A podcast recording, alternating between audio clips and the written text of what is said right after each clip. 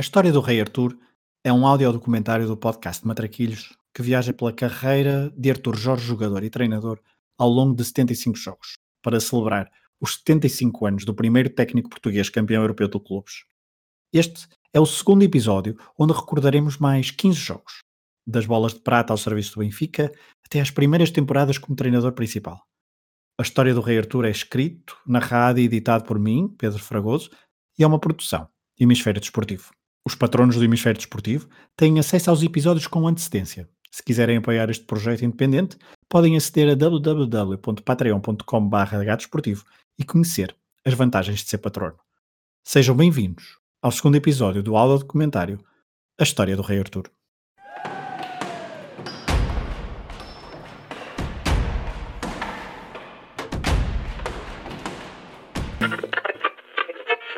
De facto, o tempo em que eu passava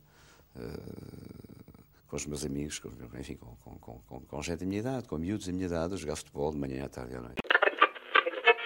Mater de calcanhar, excelente! Golo do Porto! Uh, aliás, eu, eu, eu, gosto muito de poesia, uh, leio poesia há muitos anos, uh, naturalmente que gosto do Rui Belo. Je crois que j'étais en, en état de grâce. J'étais capable de parler à mes joueurs comme, comme jamais je les ai parlé, ça c'est vrai. As pessoas em Portugal pensam uma coisa ou outra. De vez em quando as pessoas diziam que eu era muito pessimista, agora sou muito otimista.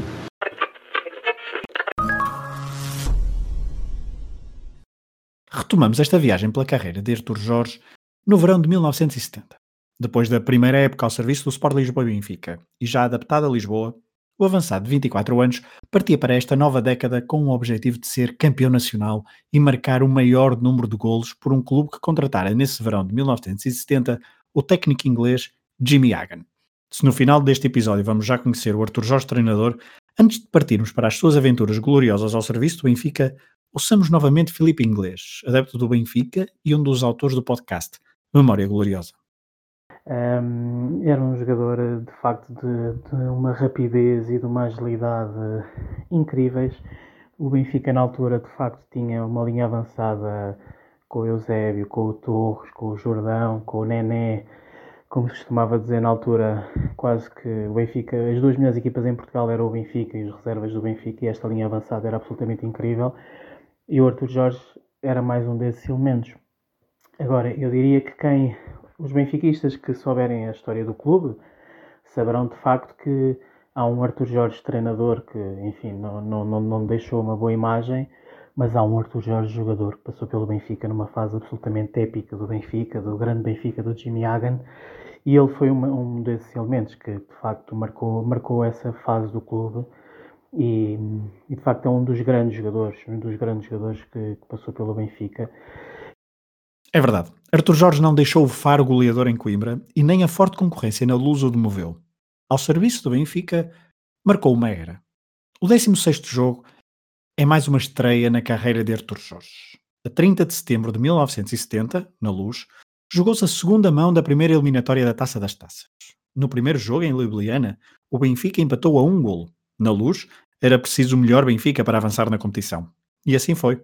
Goleada da equipa de Jimmy Hagan 8-1, 5 golos de Eusébio, 1 de Zeca, outro de Jaime Graça e, claro, gol de Artur Jorge. O seu primeiro nas competições europeias aos 67 minutos de jogo.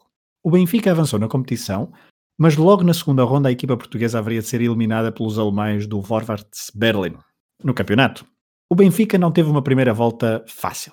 Alguns maus resultados, como em Faro ou em Setúbal, estavam a colocar dúvidas em torno do trabalho do novo técnico inglês. E o 17 jogo desta nossa viagem pela carreira de Artur Jorge é um jogo decisivo para a inversão do campeonato.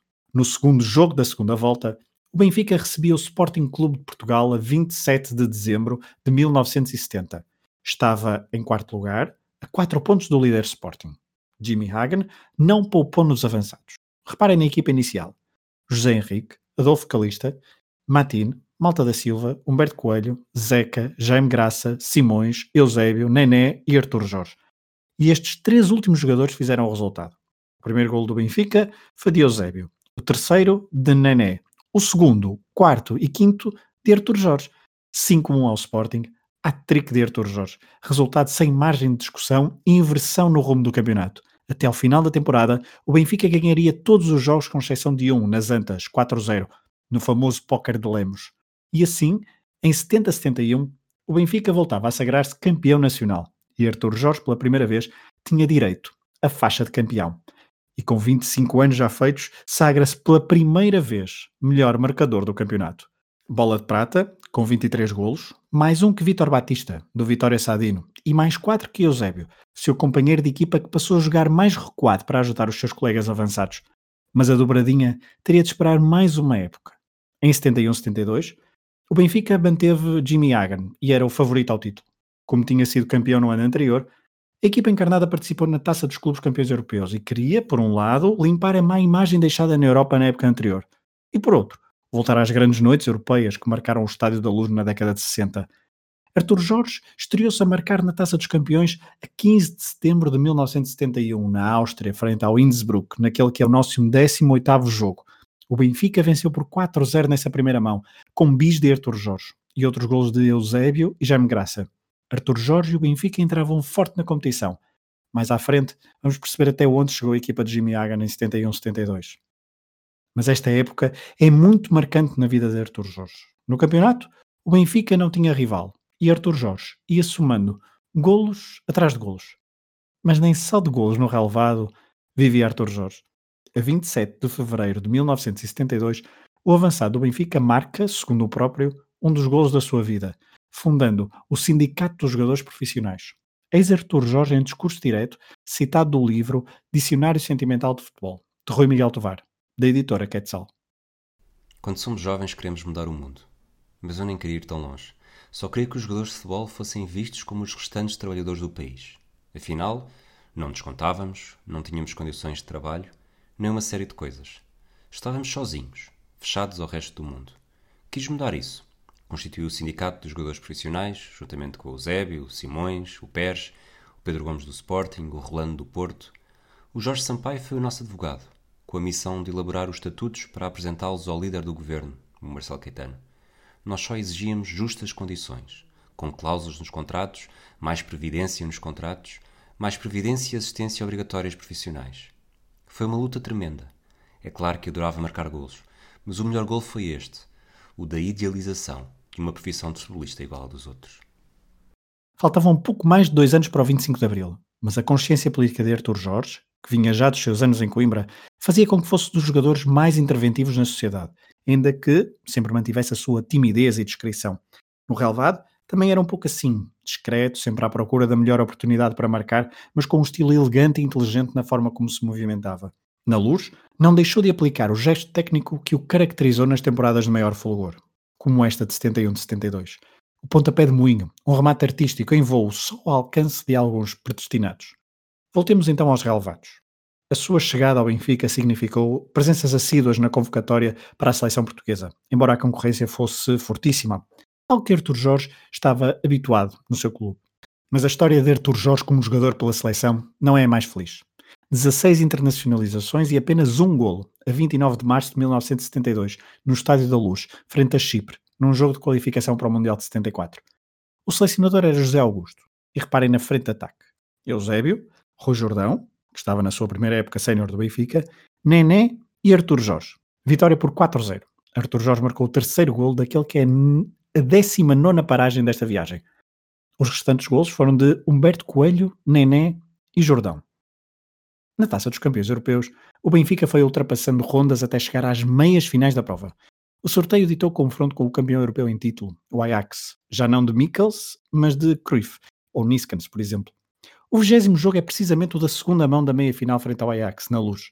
A 19 de abril de 72, o Benfica precisava de anular o 1-0 de Amsterdão.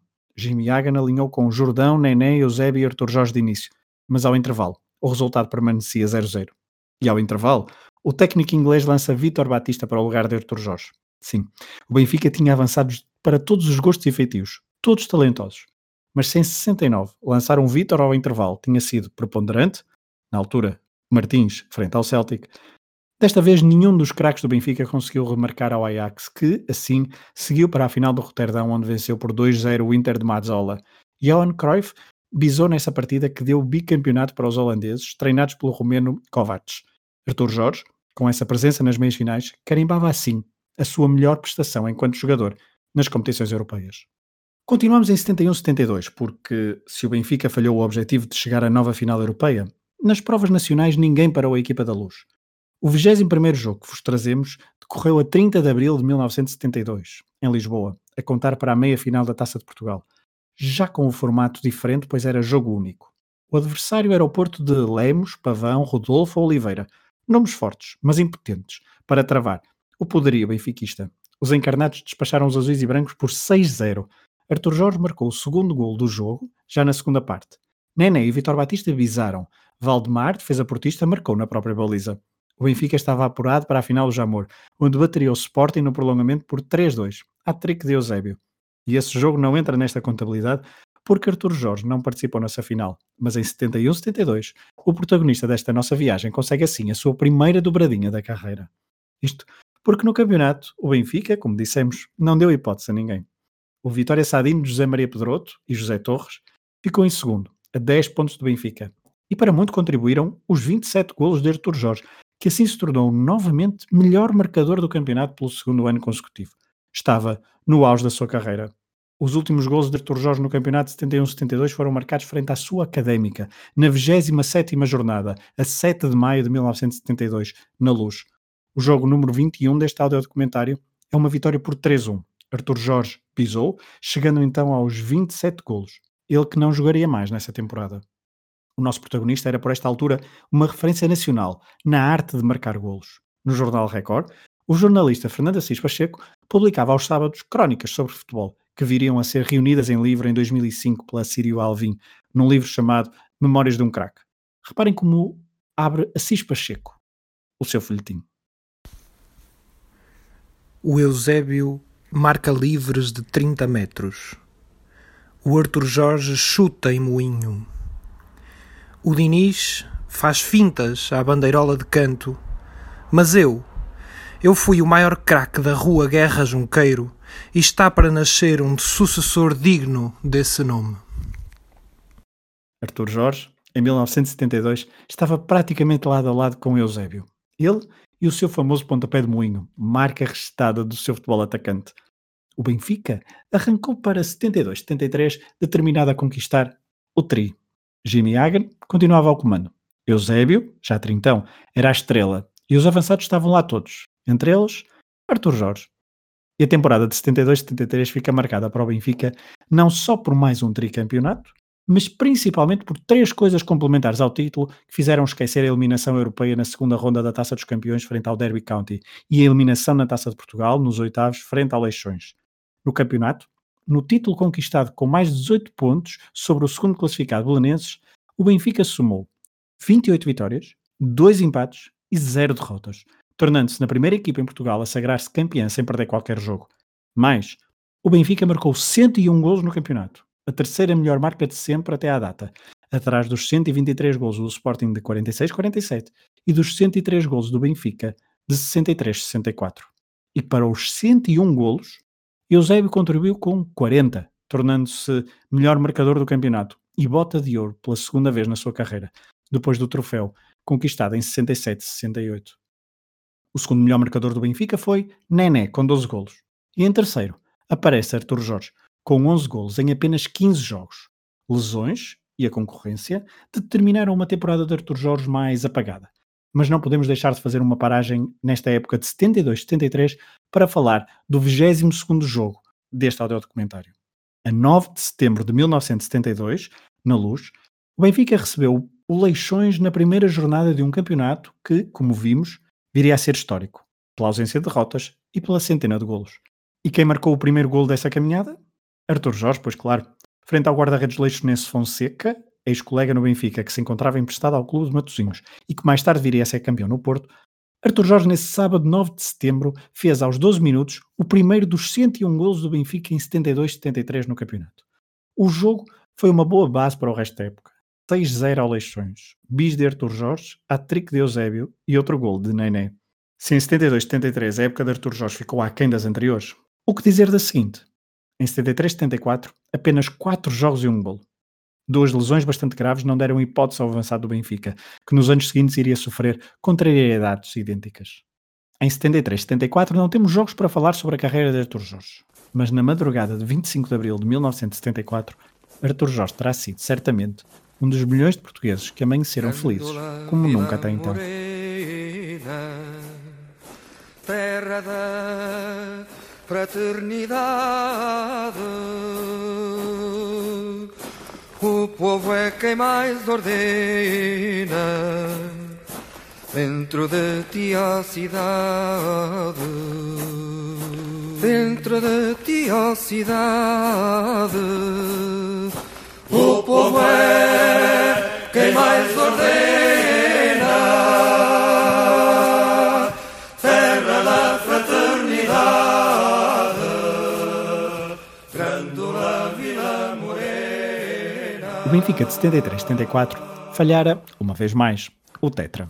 E talvez tenha sentido falta dos golos de Artur Jorge, que permaneceu no plantel também para 74-75, já sem Jimmy Hagan, agora com o Jugoslavo Pavic no comando técnico. Os atacantes ainda estavam lá todos, e o objetivo era voltar a conquistar o título, perdido para o Sporting, o primeiro campeão a festejar em democracia. E no final da época, o Benfica festejou mesmo, e nem mesmo os 30 gols de Azalde pararam os encarnados. Refira-se que o avançado argentino do Sporting marcara 46 gols em 73-74. Quanto a Arthur Jorge, o nosso protagonista voltou a ter uma temporada marcada por várias lesões. Fez um jogo nas competições europeias, outro para a taça e três para o campeonato, onde marcou três golos. O primeiro gol de Artur Jorge em liberdade remete-nos para a 23ª paragem. A 26 de janeiro de 1975, em casa e outra vez frente ao Leixões, Artur Jorge marcou agora o último gol do jogo, o terceiro do Benfica, numa vitória por 3-0. Foi aos 89 minutos, ele que entrara ao intervalo para o lugar de Moinhos. Nené e Barros marcaram os outros gols do Benfica, uma equipa que já vira partir Eusébio para os Estados Unidos. Se em 74-75 as lesões retiraram muito tempo do jogo a Artur Jorge, houve outras coisas que ocuparam a cabeça do ainda jovem avançado do Benfica. Escrevem Pedro Adão e Silva e João Tomás no livro Deixem-nos Sonhar, o Caso Saltilho, Portugal e o México 86, da editora Tinta da China. Sindicatos de jogadores assumiu inicialmente algum protagonismo na sociedade portuguesa. Desde logo, porque Jorge Sampaio, primeiro, e Jorge Santos, depois, duas figuras proeminentes da oposição formada na crise académica de 1962, seriam responsáveis pela elaboração dos estatutos. Depois, porque na primeira confrontação entre a Junta de Salvação Nacional e movimentos sindicais, quando o general Spínola questionou a prioridade de existir um movimento sindical livre, foi o dirigente sindical dos jogadores, Artur Jorge, quem ergueu a palavra em nome do sindicalismo. Também no pós-25 de Abril, o sindicato batalhou para que, no fim dos contratos, independentemente da vontade dos clubes, os jogadores ficassem com a carta de desvinculação, o que tornaria possível as transferências, nomeadamente para o estrangeiro. Humberto Coelho seria o primeiro a beneficiar desta nova possibilidade, assinando pelo PSG logo em 1975. A 3 de abril de 1975 é publicada uma entrevista de Artur Jorge ao jornal Alavanca, órgão de informação da CGTP Intersindical à época. Nela, Artur Jorge tece várias considerações sobre o futebol português, sobre as condições laborais dos jogadores ou a situação económica dos clubes. Destacamos estas. Enquanto os outros trabalhadores têm uma série de regalias mínimas, nós, profissionais de futebol, não temos nada. Reforma, assistência social, médica, etc. Nada disso existe. Enquanto cumprimos o contrato estabelecido com o clube, nada falta. Quando chegamos aos 35 anos, mais ou menos, acabou-se. A nossa vida é uma incógnita. Pretendemos, portanto, obter as regalias mínimas. O mundo da bola é esquisitíssimo. Geralmente, o jogador de futebol sai das classes mais desfavorecidas, vem da sua aldeia ou do seu bairro e é lançado nesta engrenagem. Abandona a sua profissão ou os estudos e então é rodeado por um conjunto de circunstâncias que o limitam. Ao encetar esta profissão, dispõe de uma série de tempos livres propícios à criação de certos vícios: o automóvel, as festas, o mundo da prostituição, etc., são atirados por uma vida fácil. Daí que, de um modo geral, a política e a vida sindical não lhes interesse. Isto tem de acabar. Recordemos, isto era um dos melhores avançados do futebol nacional em 1975 a falar sobre política a um órgão de imprensa da maior intersindical do país. A 25 de abril de 1975 realizaram-se as primeiras eleições livres em Portugal e Artur Jorge não foi sujeito passivo ainda que em lugar não elegível, entrou nas listas do MDP-CDE, liderado por José Manuel Tengarrinha, um partido fundado ainda no tempo do Estado Novo, em 1969, e que nessas eleições para a Constituinte elegeu cinco deputados, com pouco mais de 4% dos votos. O MDP viria a dissolver-se já nos anos 90, dando origem à Política 21, que por sua vez se integraria anos depois no Bloco de Esquerda. Regressemos aos relevados. O mundo do futebol perdia a importância na vida de Artur Jorge. As lesões também não ajudavam, claro. A época de 74-75, a tal onde marcou o primeiro golo em liberdade, foi a última ao serviço do Sport Lisboa e Benfica. Aos 29 anos, se as lesões o permitissem, ainda poderia dar um bom contributo nos relevados portugueses. E por isso, decidiu permanecer em Lisboa, transferindo-se para o Clube de Futebol Los Belenenses, no verão quente de 75, para jogar ao lado de, por exemplo, Alfredo Quaresma ou Freitas. O 24º jogo deste audiodocumentário joga-se em Guimarães, a 7 de setembro de 1975, referente à primeira jornada do campeonato 75-76. O Belenenses estreava-se na cidade de berço e Artur Jorge foi titular no 11 do treinador Pérez Bandeira. O Vitória cedo chegou à vantagem e aos 20 minutos já ganhava 2-0. Parecia que a estreia de Artur Jorge ia ser azarada, mas o paraguai Francisco Gonzalez reduziu para 2-1 aos 65 minutos e aos 71 Artur Jorge fez o 2-2, resultado final dessa jornada. Na sua estreia pelo Clube do Restelo, Artur Jorge marcou e conquistou um ponto, em Guimarães. Foi uma boa temporada de Artur Jorge e do clube, que terminou em terceiro lugar no campeonato, a 10 pontos do campeão Benfica e a 8 do segundo classificado Boa Vista. Os oito golos de Artur Jorge ajudaram o Belenense a ficar à frente, por exemplo, do Porto de Cobilhas, que marcou nessa temporada 28 golos, menos dois que Rui Jordão, bola de prata, em 75-76. Já com 30 anos, Artur Jorge foi mesmo perdendo o fulgor, com muitas lesões pelo meio. Na segunda época no Restelo, o avançado fez apenas 19 jogos, marcou 5 golos e a equipa poderá ter-se ressentido, já que fez um campeonato bastante abaixo das expectativas, ficando em décimo lugar, 3 pontos acima do primeiro clube a descer, neste caso, o Leixões. É já em Belém que Artur Jorge conclui a sua licenciatura em Germânicas, que o futebol e o serviço militar nos anos 60 o impediram de o fazer em Coimbra. Mas durante a sua estadia no clube de Restelo, dá-se outra aventura. À semelhança de vários craques europeus, emigra em abril de 77 para os Estados Unidos da América, para uma curta estada. O clube que o acolhe é o Rochester Lancers, uma equipa do estado de Nova York que joga na principal divisão do soccer, a North American Soccer League.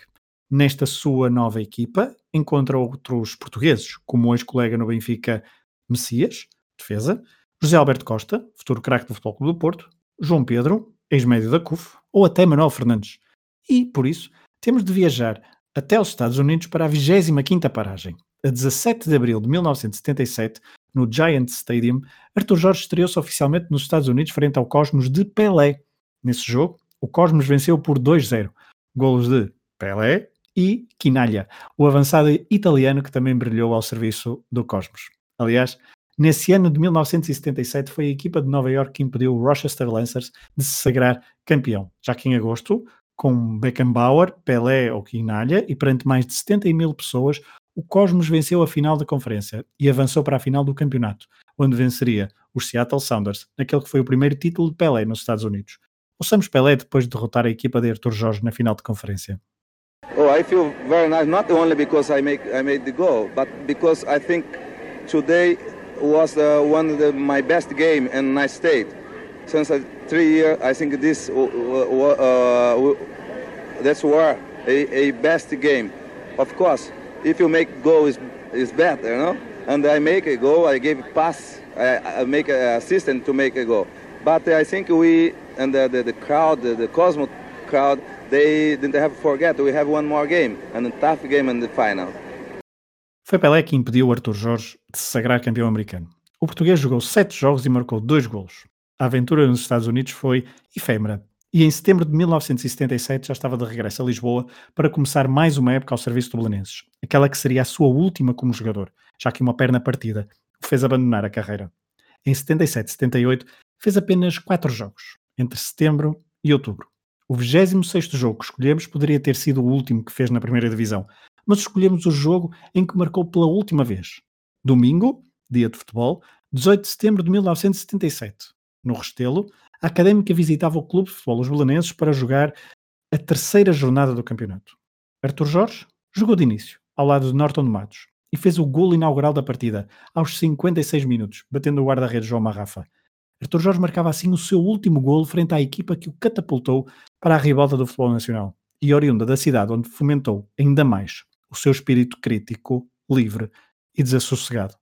O Belenenses venceu por 2-0 e no final da época ficaria em quinto lugar do campeonato 77-78, a última vez que Artur Jorge pisou os relevados do campeonato nacional como jogador.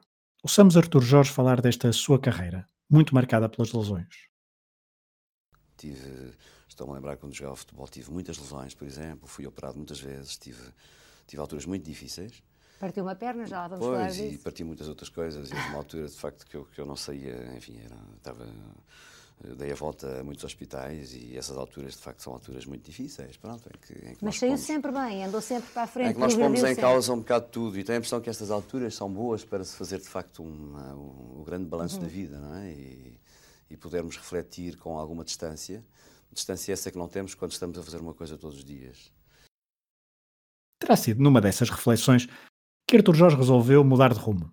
Aos 33 anos, tinha arrumado as botas e decide seguir o caminho de treinador, como nos contam João Nuno Coelho e Francisco Pinheiro no livro A Paixão do Povo, História do Futebol em Portugal, edições Afrontamento.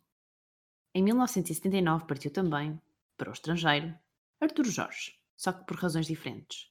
Depois de ter passado cinco épocas no Futebol Clube do Porto, quatro na Académica, seis no Benfica e três no Belenenses, decidiu arrumar as botas como jogador profissional, optando pela carreira de treinador. Licenciado em Letras, Artur Jorge escolheu a cidade de Leipzig, na República Democrática da Alemanha, para frequentar um curso de treinadores de futebol que tinha a duração de nove meses. O curso estava dividido em quatro disciplinas: futebol, biologia desportiva, medicina desportiva e teoria e metodologia do treino. O português foi o único dos 32 alunos estrangeiros a tirar nota máxima, chegando mesmo a ser convidado para aí efetuar o doutoramento. Mas Artur Jorge regressa logo a Portugal e para junto de Pedroto, dois homens que beberam experiências no estrangeiro, dois ex-craques dos relevados nacionais que se consagrariam também como treinadores. O jovem Artur Jorge chega adjunto de José Maria Pedroto no Vitória de Guimarães em 80-81. O verão quente de 1980 nas Antas levara à saída do treinador que matara o jejum de títulos dos azuis e brancos e encontrou assim refúgio em Guimarães. Nessa época, o Vitória chega ao quinto lugar na classificação final. Já Artur Jorge decide dar mais um passo na carreira e em 81-82 é convidado pelo Belenenses para assumir o comando técnico da equipa. O primeiro jogo de Artur Jorge no campeonato enquanto treinador principal é a nossa 27ª paragem.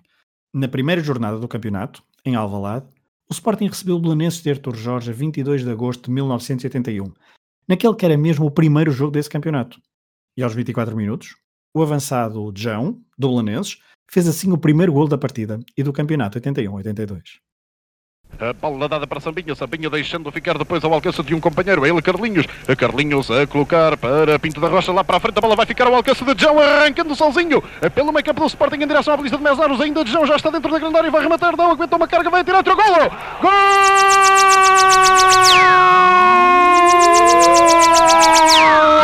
do Belenenses! Joe!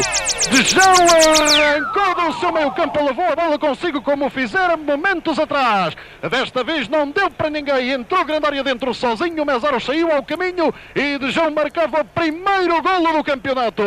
Decorridos 22 minutos na primeira parte em Alvalade, Sporting 0, Belenenses 1 golo de João.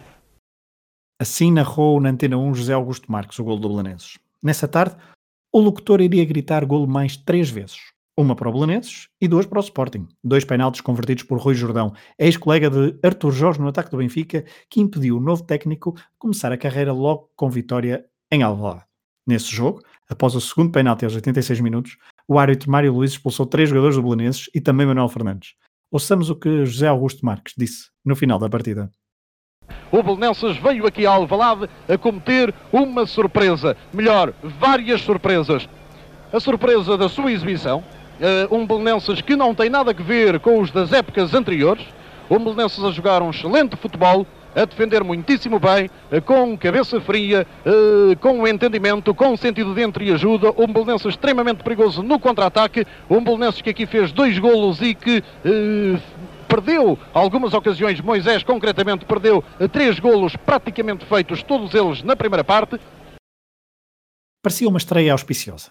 A opção por Artur Jorge pela direção do clube foi arriscada, mas o ex-avançado tinha um passado não só no clube, mas também tinha muito peso no futebol português. E não só. na sociedade portuguesa, Artur Jorge era uma pessoa respeitada, escutada. Prova disso é o facto de, em outubro de 1981, ainda no início da temporada, ter sido convidado para um magazine cultural da RTP, apresentado por Isabel Bahia. Foi, aliás, o primeiro convidado deste programa. O programa Muito, Pouco, Tudo ou Nada. Nesta conversa, Arthur Jorge falou de bailado, de jazz, de Picasso, de Marguerite Yourcenar, dando várias sugestões culturais a partir da sua casa de Lisboa. Uh, aliás, eu, eu, eu, gosto muito de poesia, uh, leio poesia há muitos anos, uh, naturalmente que gosto do Rui Belo. eu sei também que foi recentemente editado o primeiro volume das obras escolhidas, da, da, das suas obras completas. penso que é um poeta fundamental, digamos, dos últimos 20 anos da poesia portuguesa que recomendo também, se, se é lícito recomendar alguma coisa. Não sabemos se os jogadores no balneário do Belenense iam tanto à Gulbenkian como o seu treinador, ou se liam Rui Belo, mas a passagem de Artur Jorge pelo Restelo desta vez foi curta. À nona jornada, depois de uma derrota pesada em casa frente ao Benfica por 4-1, Artur Jorge bateu com a porta. Nos nove jogos, duas vitórias, três empates e quatro derrotas, duas delas frente a Porto e Benfica. Rui Malheiro, na oitentena do Matraquilhos, explica assim o que se passou no início de novembro na carreira de Artur Jorge. Arthur Jorge, que começou a época no Bolonenses, sai do Bolonenses em rota de colisão com a direção devido a salários em atraso, quer com a equipa técnica, quer com os jogadores. Uh, vai para Portimão, onde substitui Manuel de Oliveira, que tinha tido um início de temporada muito trêmulo na equipa de Portimão. Com o Arthur Jorge, a equipa tem um crescimento muito sustentado até ao sexto lugar, e só para termos uma ideia, nas últimas sete jornadas soma seis vitórias e um empate, ganha o Sporting, por exemplo, por 2-0, o Sporting que viria a ser campeão nacional, e empata diante do Benfica e do Futebol Clube do Porto, ambos os jogos por 1 a 1. Como percebemos, o nosso protagonista não demorou a arranjar trabalho, rumando ainda mais a sul. Em Portimão, estabiliza uma equipa e leva ao sexto lugar no campeonato. E o 28º jogo que vos recordamos é a tal vitória referida por Rui Malheiro frente ao Sporting. A 4 de abril de 1982, o líder do campeonato desloca-se a Portimão. O Sporting até então só tinha perdido uma vez e era líder, confortavelmente. Mas a equipa de Artur Jorge não se deixou intimidar e venceu por 2-0, golos de Tião e Norton Matos, ex-colega de ataque de Artur Jorge no Belenenses. O Sporting campeão de 81-82, treinado por Malcolm Allison, não conseguiu bater Artur Jorge nas duas vezes que o defrontou, nesta temporada. O sexto lugar conseguido no Algarve foi o sinónimo de melhor classificação de sempre da equipa e a direção confia ao Arthur Jorge o comando técnico da equipa por mais uma temporada. Em 82-83, Arthur Jorge faz assim a primeira época completa num clube, enquanto treinador. O registro foi ligeiramente pior, terminando em nono lugar num campeonato que começou com derrota caseira frente ao Porto, de um regressado Pedroto, mas com Arthur Jorge, aos microfones da RTP, a revelar já uma vontade de deixar marca no futebol português. No fundo, isto foi uma vergonha, foi uma aldrabice muito grande. As pessoas foram enganadas e é pena, é pena. É pena como o homem do futebol percebe que aceita, e penso que me conhece um bocadinho, aceita desportivamente as derrotas. Mas estou a pôr em causa a vitória do Porto. O Porto jogou bem, o Porto tem grandes jogadores, o Porto jogou bem e acabou por merecer a vitória. Acontece que os processos eh, através dos quais chegaram à vitória, e que isto não tem nada a ver com o Porto, tem a ver com outras forças que deveriam ajudar o espetáculo e não prejudicá-lo, de facto contribuíram decisivamente para um resultado que é mentiroso. Não é? Este jogo da jornada inaugural da temporada 82-83 é o nosso 29 jogo. E disputou-se a 21 de agosto de 1982 em Portimão. Vitória do Porto por 2-1. Para para os algarvios, marcou Raul Águas. Para os portistas, marcaram Fernando Gomes, regressado de Rijon, António Frasco. Em 82-83, então, Artur Jorge fez um campeonato tranquilo e esteve às portas da final do Jamor. No dia 8 de maio de 1983, no Estádio da Luz, num jogo a contar para a meia-final da Taça de Portugal, o trigésimo jogo desta viagem, o Portimonense jogou pela primeira vez umas meias finais da Taça de Portugal. Do lado do Benfica, o técnico era Sven Goran Eriksson, que na sua primeira época estava perto de devolver o título ao Benfica. E não foi por isso que descansaram na taça. Com bis de Nené, que ainda jogava depois de fazer dupla com vários anos com Arthur Jorge, jogador, o Benfica venceu por 2-0 e avançou para a final da Taça de Portugal, que viria a vencer frente ao Futebol Clube do Porto, em jogo disputado apenas em agosto, nas Antas, numa daquelas polémicas dignas do futebol português dos anos 80. Arthur Jorge não continuou ao serviço do Portimonense, tendo sido substituído por outro jovem técnico que começava a dar cartas no futebol nacional, Manuel José. Em 83-84, Arthur Jorge não treina nenhuma equipa, tendo certamente aproveitado para ver muito futebol, ler muita poesia ou ouvir muita música clássica enquanto esperava pelo convite que mudaria a sua vida radicalmente. E é sobre essa mudança, esse regresso à casa de partida, que falaremos no próximo episódio. Mas para finalizar, destacamos algo que aconteceu na vida de Arthur Jorge em 1983, fora dos relevados.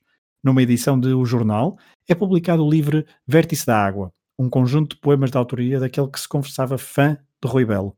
Rui Malheiro, na oitentena, leu um dos poemas escritos e publicados por Arthur Jorge. É, é um poema de Arthur Jorge, de Vértice de Água, que se chama Corrida no Estádio Nacional.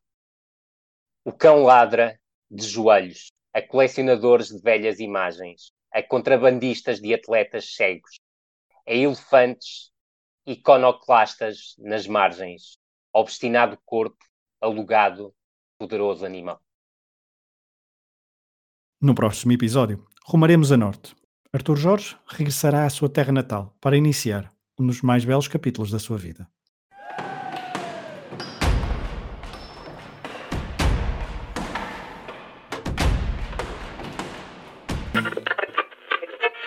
De facto, o tempo em que eu passava uh, com os meus amigos, com, enfim, com, com, com, com gente da minha idade, com miúdos da minha idade, a jogar futebol de manhã à tarde e à noite.